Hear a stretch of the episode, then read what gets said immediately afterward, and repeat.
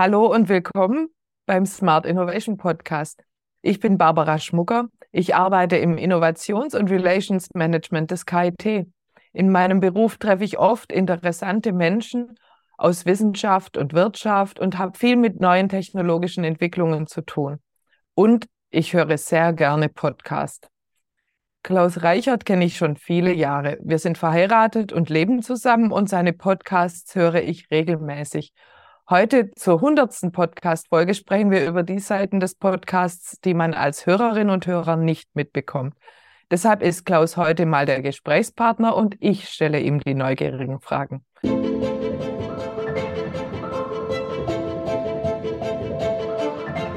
Innovation weiterdenken und Zukunft einfach machen. Hallo, Klaus Reichert hier. Ich bin unabhängiger Unternehmensberater und Business Coach für Innovation und Business Design. Ich begleite engagierte Unternehmerinnen und Führungskräfte sowie ihre Teams mit Smart Innovation auf dem Weg von der Vision zu enkeltauglichen Leistungen. Meine Mission ist es, Unternehmen und seine Menschen kreativer und innovativer zu machen. Ich arbeite remote von Baden-Württemberg aus. Im Smart Innovation Podcast spreche ich mit engagierten und kreativen Menschen über Innovation, über Innovationsmanagement, Unternehmertum und Verantwortung, gerade im Kontext des Klimawandels. Zuhörer können bei den Live-Aufnahmen mitmachen und Fragen stellen. So wird Innovation lebendig und leicht umsetzbar. Die Live-Aufnahmen sind mittwochs, Episoden erscheinen montags. Den Link zu Terminen, Newsletter und dem Transkript finden Sie in den Show Notes. Bleiben Sie auf dem Laufenden und folgen Sie der Show, wo immer Sie Ihre Podcasts hören oder auf klausreichert.de-linkedin. Und denken Sie daran, es gibt kein Ende von Innovation, nur Starts. Hallo Klaus. Hallo Barbara. Klaus, bevor wir loslegen, erzähl uns bitte ein bisschen was über dich. Im Intro deines Podcasts hören wir, dass du Innovationsberater bist. Was ist denn das? Eigentlich entsteht Innovation ja von selbst. Da sieht jemand, dass es einen Bedarf zum Beispiel im Markt gibt, der entwickelt die Lösung, macht was draus und, und bringt zum Beispiel dieses Produkt oder diese Dienstleistung an den Markt. Das wäre jetzt so diese klassische Definition von Innovation und das geschieht täglich. Das geschieht schon, seit es Menschen gibt. Jetzt ähm, ist natürlich das gar nicht so einfach, zum Beispiel gerade in etablierten Strukturen, in Firmen, die schon lange bestehen, in Firmen, die im Umbruch sind, tatsächlich dann dieses Neue auch zu finden und zu entwickeln und an den Markt zu bringen. Und das ist dann etwas, wo ein Innovationsberater, wo ich dann dazu komme und begleite, den Weg begleite, um zum Beispiel den Innovationsprozess zu aktualisieren, zu erneuern oder überhaupt einen Innovationsprozess einzuführen oder ein neues Produkt zu entwickeln oder eine neue Dienstleistung zu entwickeln oder ein neues Geschäftsmodell eben zu überarbeiten. Das klingt relativ vielfältig und da siehst du bestimmt auch viele verschiedene Branchen und Berufe, lernst unterschiedlichste Dinge kennen. Brauchst du diese Vielfalt oder nervt es dich manchmal ständig was Neues zu sehen und zu lernen? Wir leben ja in einer Zeit, in der sehr viele Experten da sind, sehr viele Spezialisten, sehr viele Themen wichtig sind und in vielen Fällen auch nebeneinander her existieren.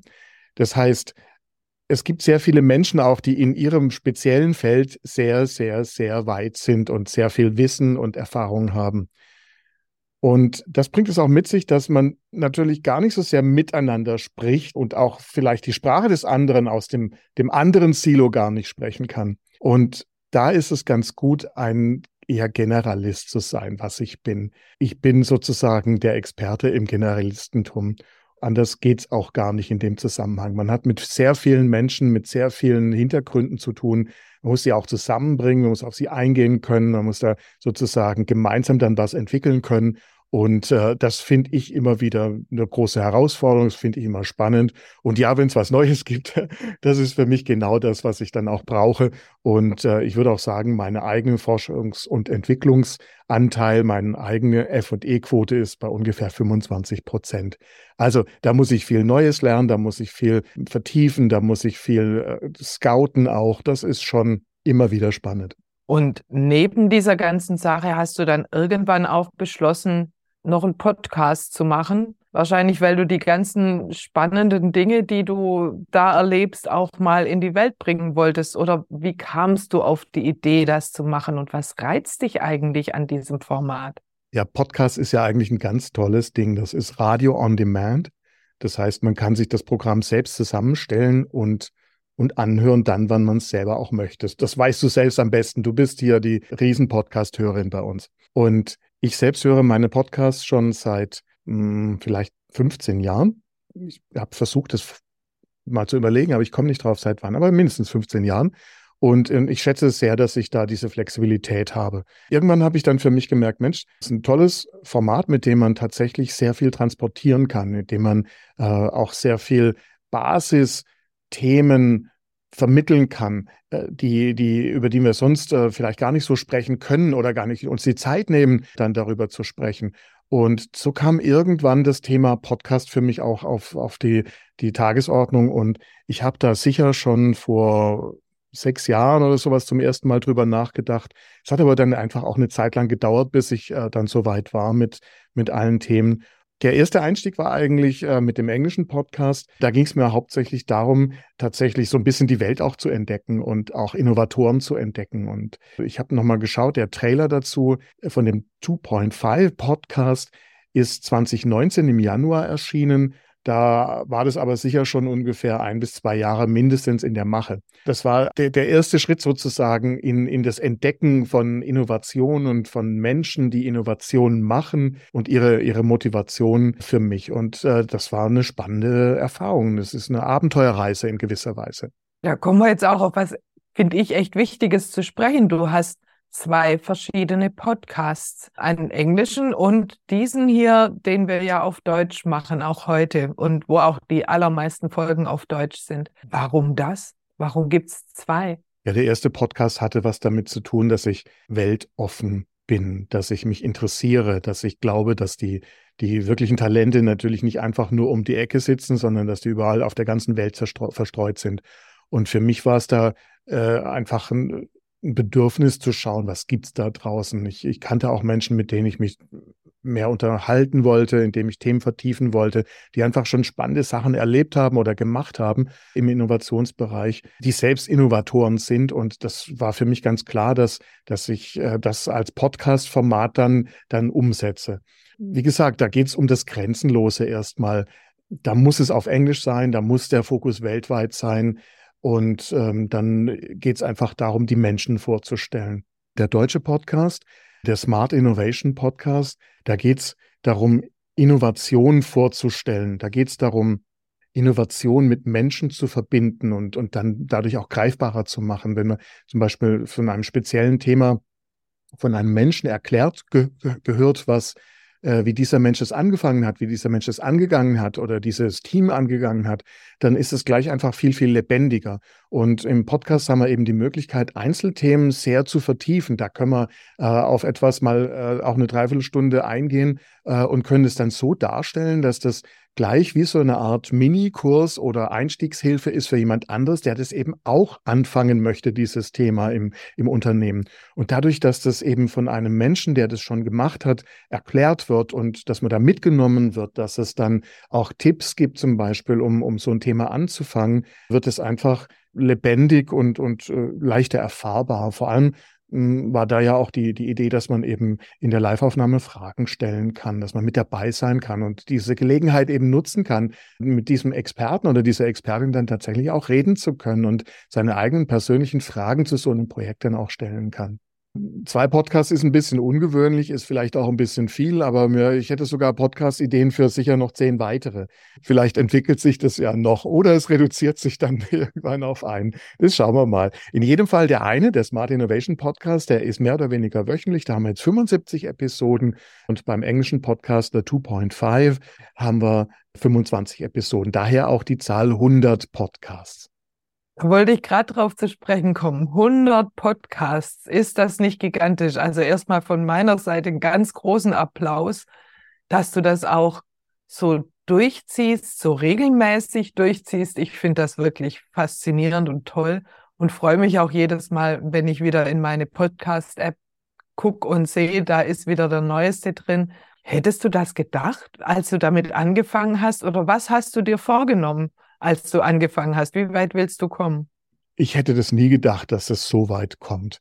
Ich habe mit dem englischen Podcast angefangen und ich habe mir gedacht, das machst du jetzt einfach mal, das probierst du aus. Und was kann denn schon schiefgehen? Und es ist eigentlich nichts schiefgegangen. Natürlich hören sich die ersten Folgen anders an wie die späteren Folgen. Ich, ich habe den Eindruck, ich lerne dazu. Die Technik wird besser, vieles ist leichter und so weiter. Aber für mich ist das jetzt mittlerweile äh, schon auch in einer, zu einer gewissen Routine geworden. Das finde ich toll. Aber es ist vor allem auch so, dass es furchtbar viel Spaß macht. Und ursprünglich hatte ich eben gehofft, dass ich überhaupt einfach mal so über die ersten zehn Episoden rauskomme, weil viele, viele, viele Podcasts, man darf ja nicht vergessen, es gibt ungefähr eine Million Podcasts auf der ganzen Welt. Viele Podcasts kommen nicht über irgendwie zehn Episoden raus und dann verliert derjenige die Lust dran oder es geht einfach thematisch nicht mehr weiter oder, oder, oder. Und äh, da bin ich echt froh, dass ich das quasi geschafft habe, darüber hinauszukommen und so ein bisschen in diesen Flow reinzukommen. Und ich glaube, diese Routine da zu haben, die ist sehr, sehr hilfreich. Was mir immer extrem auffällt, wenn man bei dir zuhört, dass du es schaffst, in relativ kurzer Zeit viel über diese Menschen und ihre Arbeit oder Projekte zu erfahren. Hast du denn gute Tipps für uns, wie man gute Fragen stellt, um so weit zu kommen? Wie hast du gelernt, so gute Fragen zu stellen? Die erste Hilfe, die ich habe, ist, ich habe den Versuch einer Struktur im Podcast. Ich habe ein gewisses Ziel, was ich mit jeder Episode erreichen möchte. Das heißt also, das überlege ich einfach auch schon am Anfang. Was passiert in diesem Gespräch? Was, was könnte denn da rauskommen? Was ist das, was diejenigen, die das anhören, dann tatsächlich davon lernen, da, da mitnehmen können von dem Podcast? Und das formuliere ich auch gleich als allererstes.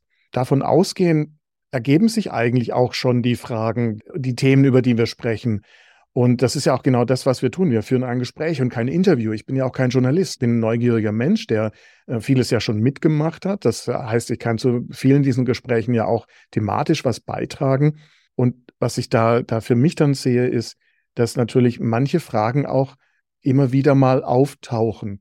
Und da habe ich dann angefangen, eine Vorlage zu machen, in der ich diese Dinge sammle, ein, ein Template, mit dem ich dann jeden Podcast, jede Episode auch vorbereite. Und da kann ich dann auch immer drauf zurückgreifen. Ich habe ja auch eine gewisse Struktur. Ich möchte ja, dass jemand was lernt. Ich möchte ja sozusagen die verschiedenen Schritte erlebbar machen.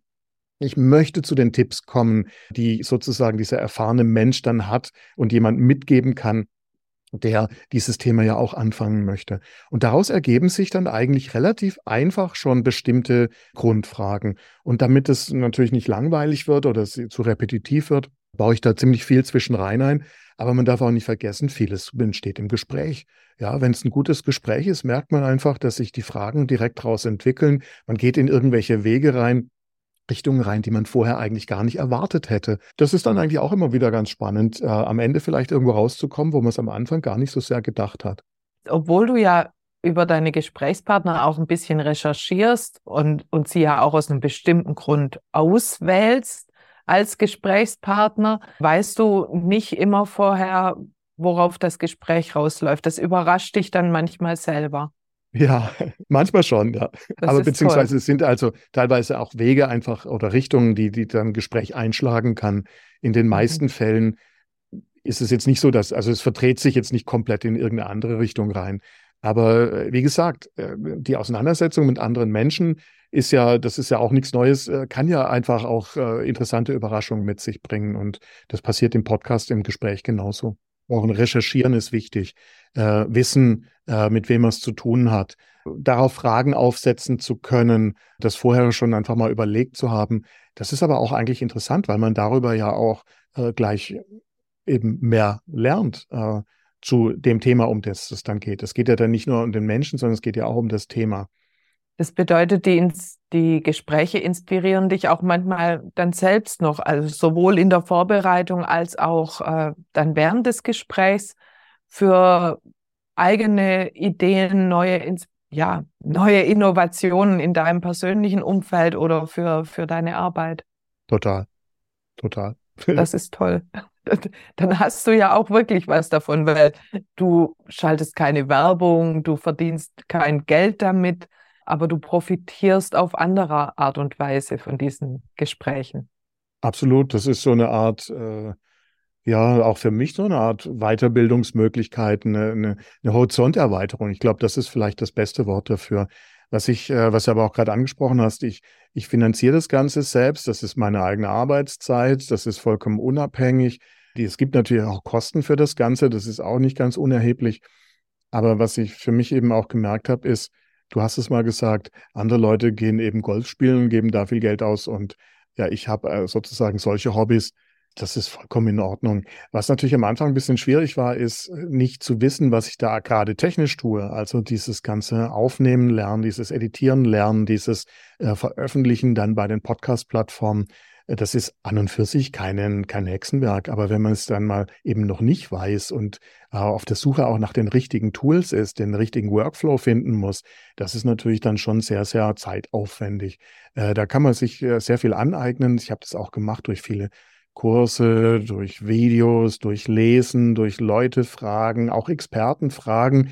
Das mache ich dann genauso, wie ich das jetzt eben selber auch anbiete, dass ich sage, okay, guck mal, ich mache on, ich biete Online-Coaching an, das kann jemand buchen, wir machen das dann per Zoom und ich begleite dann diese Menschen, ihr Innovationsmanagement aufzubauen. Genau anderswo mache ich das natürlich auch, wenn ich was Neues mache, dass ich mir jemand suche, äh, der mir da oder die mir da dann helfen kann, sowas dann auch aufzubauen es war einfach auch eine Entwicklung und mittlerweile flutscht das eigentlich ganz toll und, und äh, ich habe einen, einen, guten Workflow.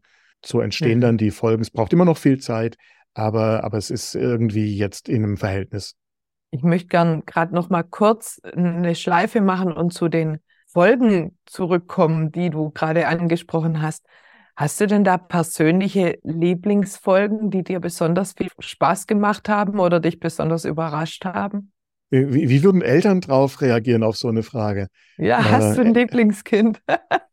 genau, Eltern haben doch natürlich nie Lieblingskinder, äh, wenn sie sowas gefragt werden. Und am Ende haben sie natürlich doch das eine oder andere äh, bei mehreren. Ich, ich finde es total schwer, äh, diese Frage zu beantworten. Aber äh, wenn ich jetzt einfach zwei, drei Beispiele rausnehme, im englischen Podcast, im The 2.5 Innovatoren Podcast, da hatte ich zum Beispiel einmal ein Gespräch mit dem Robert Llewellyn. Das, den Nachnamen habe ich nicht richtig ausgesprochen, aber er ist Engländer, er ist äh, Schauspieler, er spielt in einer Science-Fiction-Serie mit, aber wo er eigentlich in den letzten Jahren, Jahrzehnten viel berühmter geworden ist, ist eben ähm, durch den YouTube-Kanal Fully Charged. Der ist so eine Art äh, Elektromobilitäts- bzw. Solarenergie, regenerative Energie-Papst. Papst ist vielleicht falsch, Verfechter, der sehr, sehr vehement auftritt und sehr viel bewegt hat. Sein Kanal hat über eine Million Follower, da kommt viel raus. Es ist mittlerweile einfach toll gewachsen. Und wir wollten uns eigentlich nur relativ kurz unterhalten und am Ende haben wir, glaube ich, uns über zwei Stunden unterhalten. Es ging immer weiter, immer weiter. Und das fand ich, das war dann einfach auch ein, ein, ein gutes Gespräch oder also es hat mir auch gezeigt, dass das äh, eben so ein Gespräch sich entwickeln kann, wenn man dem eben auch die Zeit gibt. Und das fand ich zum Beispiel in diesem, an diesem Beispiel fand ich das sehr, sehr spannend. Das hat, hat mich selbst eigentlich auch verblüfft. Ich habe keine Journalismusausbildung, ja, ich, ich habe diese Themen so nicht drauf. Das war einfach erstmal ein überraschendes Ding.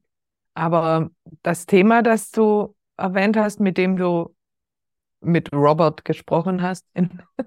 Ich versuche gar nicht seinen Nachnamen auszusprechen.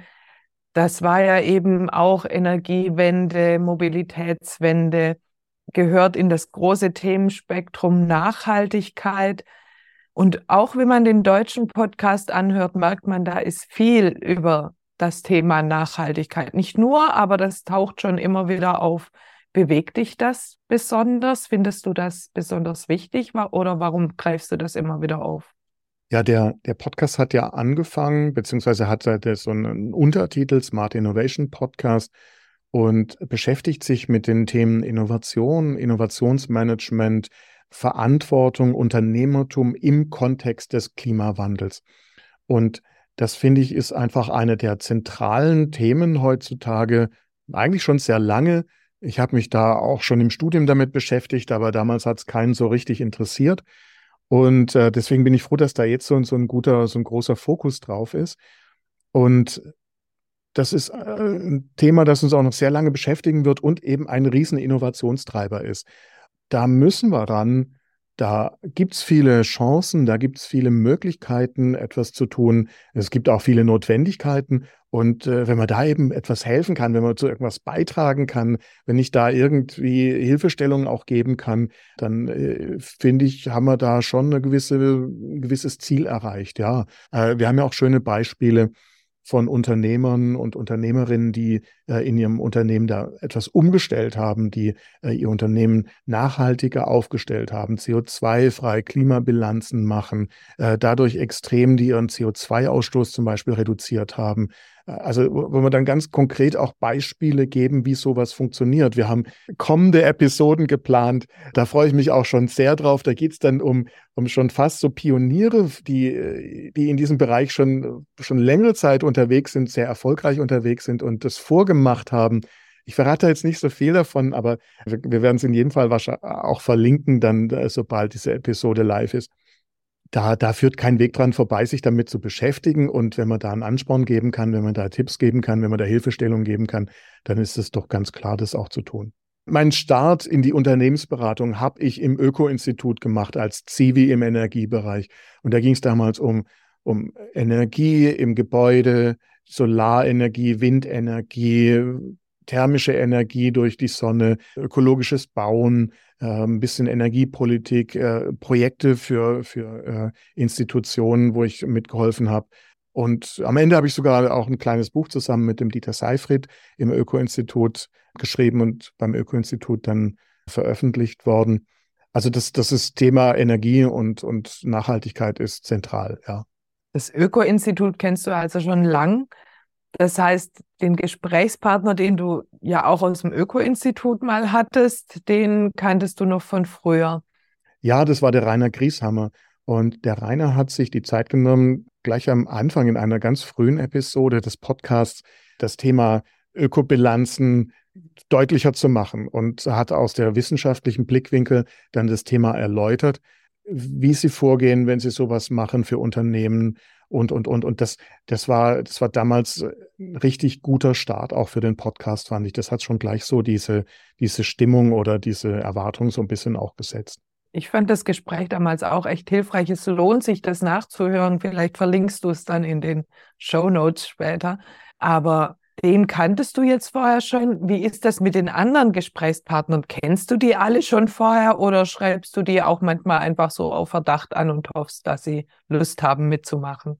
Wie, wie gehst du da vor? Ja, das ist ein echter Mix. Also ich habe natürlich ein großes Netzwerk. Ich bin seit über 25 Jahren als Unternehmensberater tätig und da ergeben sich viele Themen dann einfach auch aus dem Netzwerk, aus der eigenen Arbeit heraus äh, aus Themen, an denen ich äh, dann dran bin.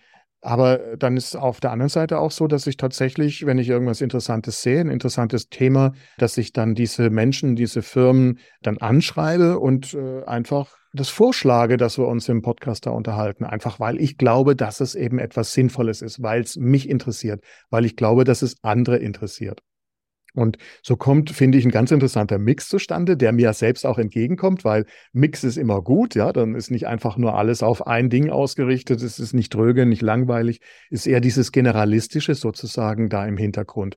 Das macht mir dann auch mehr Spaß. Und ich glaube am Ende auch den, den Zuhörenden, die das regelmäßig anhören. Weil der Versuch ist ja schon, dass man da nicht nur was draus lernt, sondern dass man eigentlich auch eine Inspiration bekommt, vielleicht selber dann den nächsten Schritt äh, zu machen. Also gerade dieses selber auch den nächsten Schritt zu machen, finde ich, kommt immer wieder vor, vom Zuhören ins Machen kommen. dass dieser Punkt kommt bei vielen deiner Podcast-Folgen vor, vor allem im Deutschen. Das finde ich immer klasse. Wenn du jetzt jemandem einen Tipp geben möchtest, der sagt, Mensch, ich habe auch ein Thema, das mich bewegt, das mich beschäftigt, wo ich gerne mit anderen Leuten drüber sprechen und vielleicht einen Podcast draus machen möchte. Würdest du sagen, nur zu oder ist die Welt der Podcaster inzwischen so voll, dass man eh keine Chance mehr hat, irgendwo seine Nische zu finden? Es gibt ungefähr eine Million Podcasts in der Welt da draußen. Ich weiß nicht, wie viel deutschsprachig sind. Das werden aber auch Tausende sein, Zehntausende. Ich, ich weiß es nicht. Es sind viele. Und wenn man das dann so hört, könnte man denken, dass es keinen Sinn machen würde, da irgendwas anzufangen. Das wäre aber total falsch.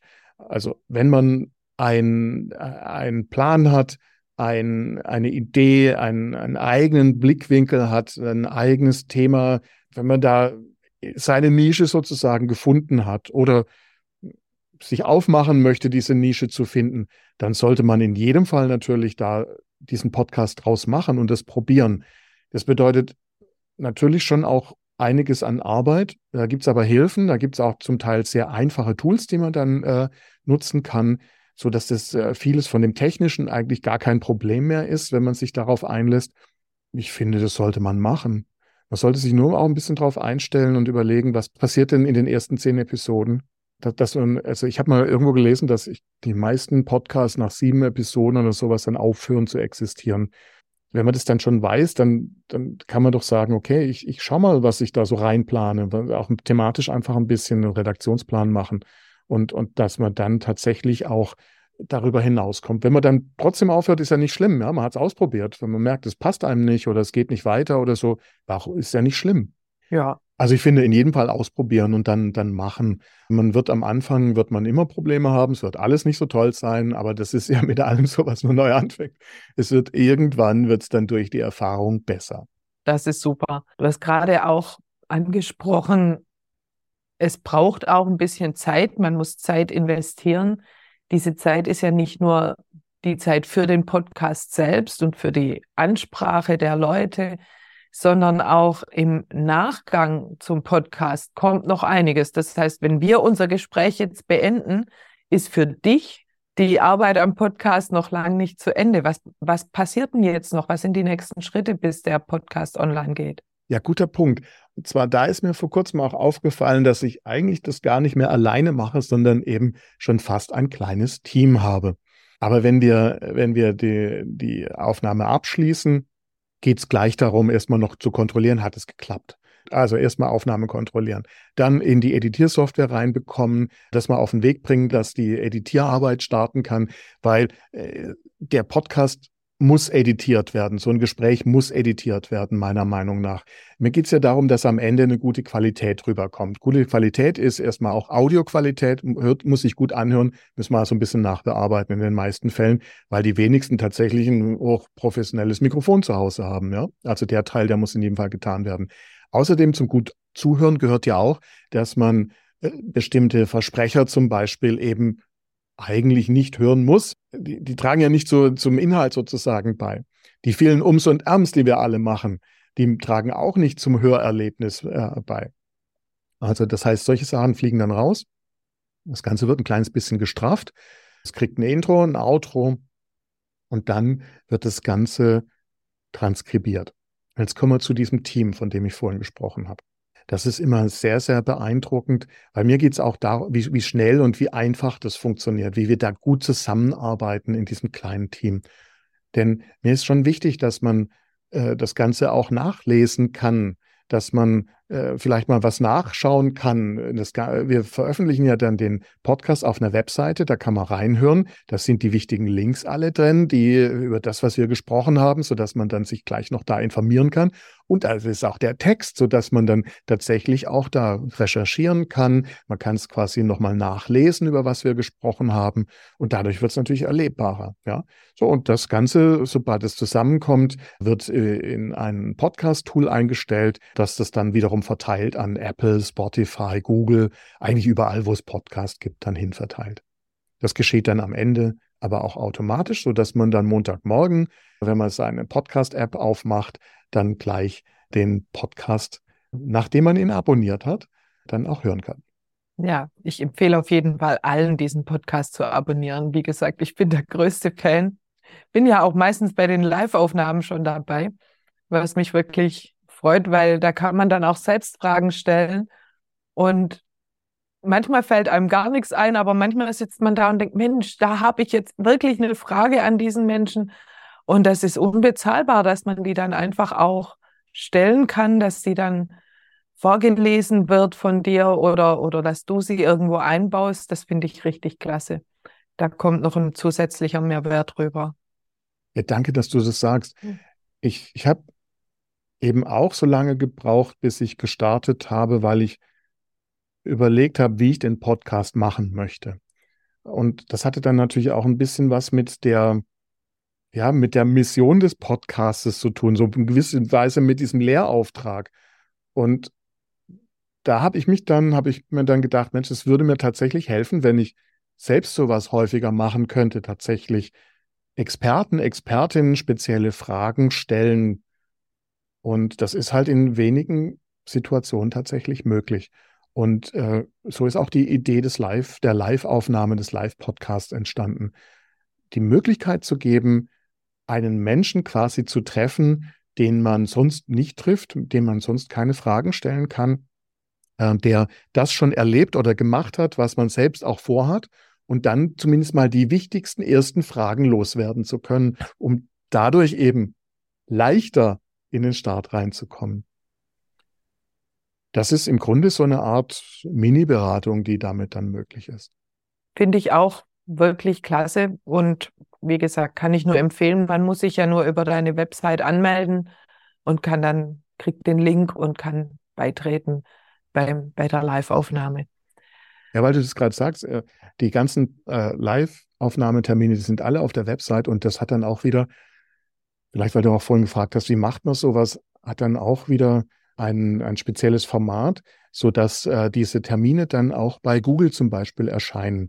Also das heißt, wenn man da dann nach Terminen schaut, ist es schon quasi in dem Format, dass äh, das, was ich veröffentliche, ist dann schon in dem Format, dass es Google als Termin erkennt und, und gleich eben eben entsprechend interpretieren kann. Ja, das sind dann so die kleinen Tricks, die ich so aus meiner Zeit, aus meiner Internetzeit sozusagen dann auch mitbringe, weil natürlich eine Webseite als solches ja äh, der die Heimat ist für all das, was man so tut als als Unternehmen heutzutage, finde ich zumindest.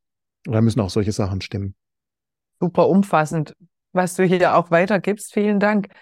Du hast uns gerade erzählt, was jetzt alles noch für Schritte kommen, bis dieser Podcast veröffentlicht werden kann. Was kommt denn danach? Nach dem, nach dieser Folge ist die nächste Folge schon geplant. Welche Ziele hast du noch und auf was können wir uns in der nächsten Zukunft freuen? Wir haben die Episoden fast schon bis zur August-Sommerpause sind fast alle schon geplant. Und das finde ich sehr beruhigend, weil ich mich dann entsprechend auch darauf einstellen kann und dann auch die ja, recherchieren kann, das, das Ganze eben vorbereiten kann. Das finde ich gut. Weitere Episoden, da möchte ich noch nicht, also was da, im Detail möchte ich noch nicht drüber sprechen, aber eine, auf die ich mich zum Beispiel sehr freue, die gerade so in Vorbereitung ist, hat äh, was mit Zeppelin zu tun. Und äh, wer das schon verfolgt hat, wie wir zum Beispiel wir zusammen TEDx Bodensee gemacht haben, äh, wo auch Zeppelin immer wieder auftaucht, äh, oder auch zwei Episoden, die wir hier im Podcast schon hatten mit Zeppelin. Äh, den verwundert es natürlich nicht. Da muss ja irgendwann das Thema Zeppelin wiederkommen. Äh, da freue ich mich schon drauf, wenn das sich realisieren sollte. Und dann aber eigentlich auch auf jedes einzelne Thema, das, das jetzt geplant ist, weil die, die Episoden, die Gesprächspartner, die sind alle so unterschiedlich, die Themen sind alle so unterschiedlich, dass, dass äh, sie eigentlich auch eben nicht vergleichbar sind miteinander. Zwischendrin ist natürlich der richtige Sound, der noch bessere Sound immer ein Thema. Ich sehe dich grenzen. Äh, das nächste Mikrofon ist wahrscheinlich schon um die Ecke. Da gibt es dann sicher irgendwas, was äh, dann sozusagen äh, dann mir hilft, das auch technisch irgendwie besser zu machen. Mal schauen, wo das hinführt. Und inhaltlich glaube ich schon, dass da mehr draus wird im Sinne von Lernen auf der einen Seite, und auf der anderen Seite auch noch mehr Menschen zusammenbringen. Du hast es ja auch schon miterlebt, dass wir schon Formate hatten, wo mehrere Menschen mit dabei waren, auch die sich so noch nicht gekannt hatten, äh, dass wir da dann entweder im Rahmen des Podcasts oder als, als äh, gesonderte Veranstaltung, Online-Veranstaltung, da eben versuchen, noch mehr Menschen zusammenzubringen, damit die sich tatsächlich austauschen können. Das wird aber sicher dann auch irgendwie dann in dieses Podcast-Format einfließen. Wie weiß ich noch nicht, aber da da bin ich am Überlegen und habe auch schon einige Ideen. Die Ideen gehen mir aber auch nie aus. Ja, auch hier muss ich grinsen, weil so kenne ich dich. Die Ideen gehen dir nie aus. Und vielen Dank, Klaus, dass du diesen Podcast machst. Und vielen Dank, dass wir mal ein bisschen mehr über dich erfahren durften. Ich wünsche dir echt viel Erfolg und viel Spaß weiterhin beim Podcast machen und bei allem, was du noch sonst vorhast. Und ich freue mich auf die nächsten Folgen. Bin gespannt. Danke, Barbara, und danke, dass du dich auf dieses Gespräch eingelassen hast. Das war der Smart Innovation Podcast. Er wurde mit einem interessierten Publikum live aufgenommen. Vielen Dank fürs Dabeisein und Zuhören. Diese Episode gibt es auch zum Lesen. Der direkte Link ist in den Show Notes. Noch kein Abonnent? Die Show ist überall zu finden, wo es Podcasts gibt. Weitere Informationen und meine Kontaktdaten sind bei klausreichert.de-podcast. Dort gibt es auch eine Übersicht der nächsten Live-Aufnahmetermine. Ich bin Klaus Reichert und das war der Smart Innovation Podcast.